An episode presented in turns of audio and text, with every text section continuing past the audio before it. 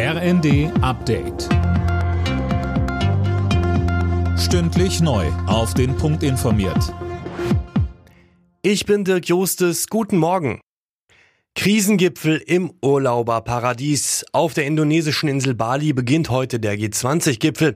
Die führenden Industrie- und Schwellenländer sitzen dabei an einem Tisch. Mehr von André Glatzel. Gleich zum Auftakt heute geht es um die Folgen des Ukraine-Kriegs, also etwa Energieknappheit und Hungerkrisen vor allem in ärmeren Ländern. Bundeskanzler Scholz hofft zudem darauf, dass sich alle dazu bekennen, keine Atomwaffen einzusetzen. Nicht mit am Tisch sitzt Russlands Präsident Putin, er lässt sich von Außenminister Lavrov vertreten.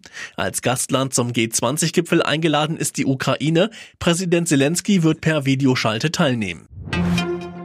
Arbeitsminister Heil setzt nach dem vorläufigen Scheitern des Bürgergelds im Bundesrat auf einen schnellen Kompromiss im Vermittlungsausschuss. Die Union hatte ihre Zustimmung verweigert. Sie kritisiert unter anderem, dass es zu wenig Anreize für Arbeitslose gebe, einen Job anzunehmen.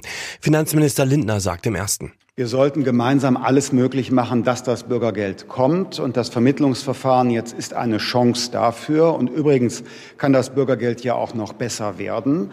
Äh, ich habe nichts dagegen, ganz im Gegenteil, wenn der Arbeitsanreiz größer wird. Acht Milliarden Menschen, so viele leben mit dem heutigen Tag auf der Erde, schätzen die Vereinten Nationen.